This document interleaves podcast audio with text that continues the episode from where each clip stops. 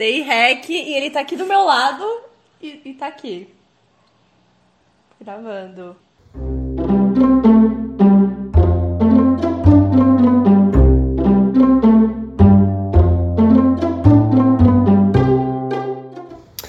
Então, no episódio de hoje, a gente vai trazer uma história de uma, uma amiga nossa que mandou um e-mail pra gente é, com, com um contexto bastante peculiar da pandemia.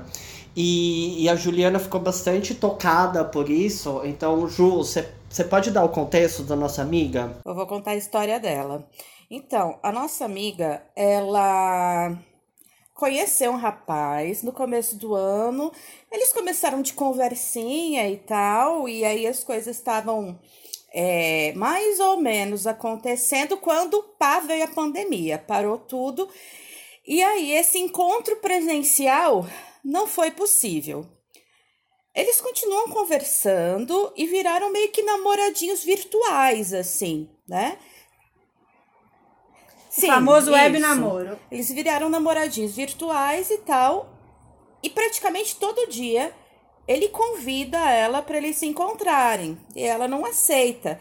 Porque, né? O plano é, tá, quando, quando terminar tudo isso, a gente se encontra. Mas o, a, o papo tá Mas... tá só no papo ou já tá indo no, naquela coisa assim.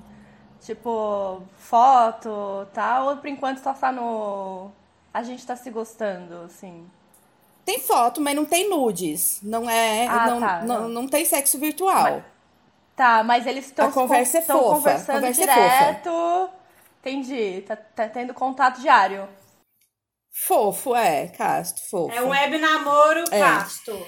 É, então, Fofinho. e aí eu tava conversando uhum. com a minha amiga essa semana, teve uma reunião no lugar onde eu, de, onde eu trabalho, e aí levantaram alguns dados do, do pessoal da estatística, da bioinformática, e parece que essa situação de isolamento social não vai passar, tipo, sei lá, esse ano. E ninguém nunca mais vai se encontrar e se beijar e se pegar se depender dessa condição.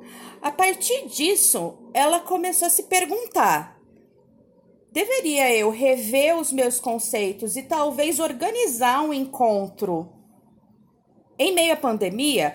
Mas a questão que fica é, eles nunca nem ficaram, e aí tudo isso exige uma certa dinâmica, né? Uma preparação para, enfim, para não acabar todo mundo morto, todo mundo doente. É... E aí é esquisito, né? Porque aí como é que ela vai chegar pro rapaz e vai falar: olha, a gente nunca, a gente nunca nem saiu, nem se beijou, nem ficou, nem nada. A gente nem sabe se vai ser legal, mas a gente vai ter que combinar de ser fiel. Fica meio desproporcional, né? E, enfim, esse é o grande drama dessa minha amiga. Ouvindo essa história da tua amiga, eu lembrei do, do canal da Flor e Manu. e eles falam de, uma, de um. Tem um, um, um um episódio, um vídeo, né, do canal. A gente vai deixar o link na bio para quem quiser assistir. e, lá depois. E eles falam de três opções do que você pode fazer nesse contexto de iniciar um relacionamento na quarentena. Eu não sei se vai caber nenhuma dessas situações para sua amiga, mas talvez, né, seja uma possibilidade. Eles falam que uma opção é você dizer, olha, vai ficar em stand-by vai ter que esperar. A outra opção é: vem cá e vamos viver a vida intensamente, vamos quarentenar juntos. A terceira opção é caso você. Porque às vezes assim, você tá só querendo manter o contatinho porque tá nessa situação de isolamento. Então, tipo, ah, vou manter o contato porque tá confortável, eu tô, tô sem ninguém, então tô aí falando com alguém. Mas, tipo, talvez se não tivesse isolamento, eu nem estaria interessado. Se for esse o caso, fala de verdade pra pessoa. Não deixa ela achando, né? Não fica segurando ela até o fim do isolamento. se alguma dessas situações se aplica, porque assim. Dividir a quarentena, gente, eles nunca nem se encontraram. Como é que eles vão dividir a quarentena? que isso? Do nada eles Fica parecendo aqueles casamento, aqueles casamento de Mas indiano, é por... sei lá, que você é prometida desde que você nasceu. Hum, não dá. Como é que vai fazer isso? Mas tem que dar uma chance pro amor, gente. Já tem amor antes, aí? Antes do amor, eu acho que a gente tem que olhar pra questão de saúde. Pega aí, gente, calma lá. Primeira grande questão, assim, pra, pelo menos para mim. Uh, você, pelo que você tem ouvido da sua amiga e tudo mais, é, o, o, o lado da. O lado de querer sair com o boy compensa, ele pesa mais do que o lado de você sair de casa, é, encontrar a pessoa, é, se colocar em risco para isso? O que, que você acha? Olha, a, a princípio, ela achava que não, né? Ela tá, bem como eu, todos nós estamos aí cumprindo a quarentena bonitinho.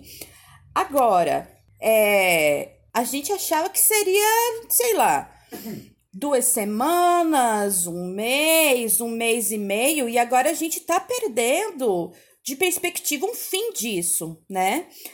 E aí a gente tá, ela tá se questionando e eu tô me questionando também, é se a gente não seja nesse caso ou num outro caso, tá? Se não, se não existe no horizonte uma possibilidade da pandemia acabar tão cedo, é, a gente vai ficar para sempre assim? A gente não vai se beijar nunca mais? Porque assim, é fácil a gente questionar quando a gente tá lá com o nosso né? namorado em casa, né? Mas e a situação? Meu caso.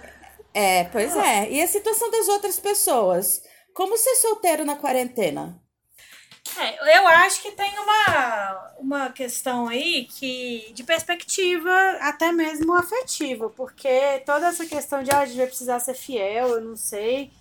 É, eu acho isso. É que a um fidelidade, nesse caso, eu acho que é mais da fidelidade eles... do relacionamento, né? Da questão saúde, né? Ah, você vai sair com outra pessoa e. É, pois mas é, ela se, não ligaria mas você parte sair do com princípio... outra pessoa. Só que se ele sair com outras pessoas, pode acabar todo mundo doente. Mas se parte... Né? Pois é, mas se a gente parte do princípio que ele tá. Pra valer a pena pra, pra essa pessoa né, para essa sua amiga, ele teria também que estar em isolamento, senão já, a coisa já morre. Aí o argumento já não funciona. Só funciona se for ele tá lá quietinho, ela tá quietinha, e os dois, em vez de ficarem um quietinho, cada um em sua casa, vão ficar os dois quietinhos em uma casa comum. E aí eu acho que existe. A primeira preocupação não tem que ser sobre é, como é que vai ser depois, tem que ser sobre esse primeiro momento, para saber se vale a pena. Porque se ele beijar mal, se ele tiver bafo, o que, que adianta você pensar em. em e só vai saber se encontrar, né? E só vai saber se encontrar.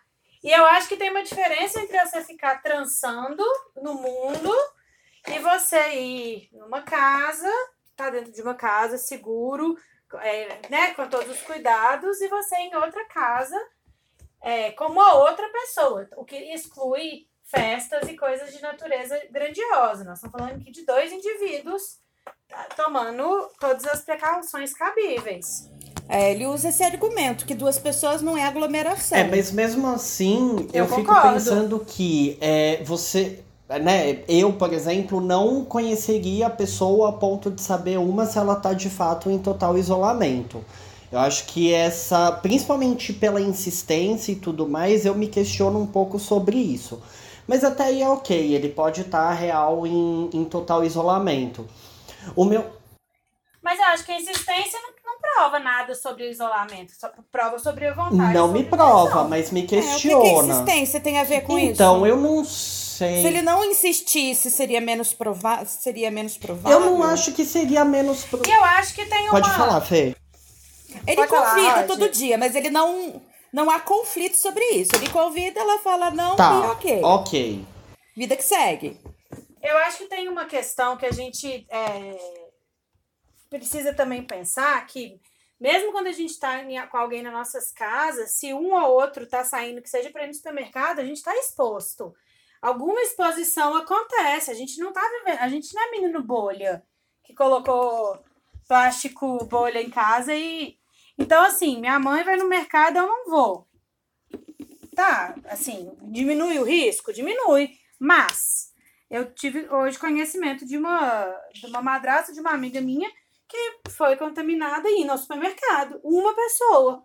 E agora, dentro de todos os limites, dentro, tomando todos os cuidados. Então, é, a gente está exposto a riscos. Mesmo assim, sem é, não vou sair nunca mais.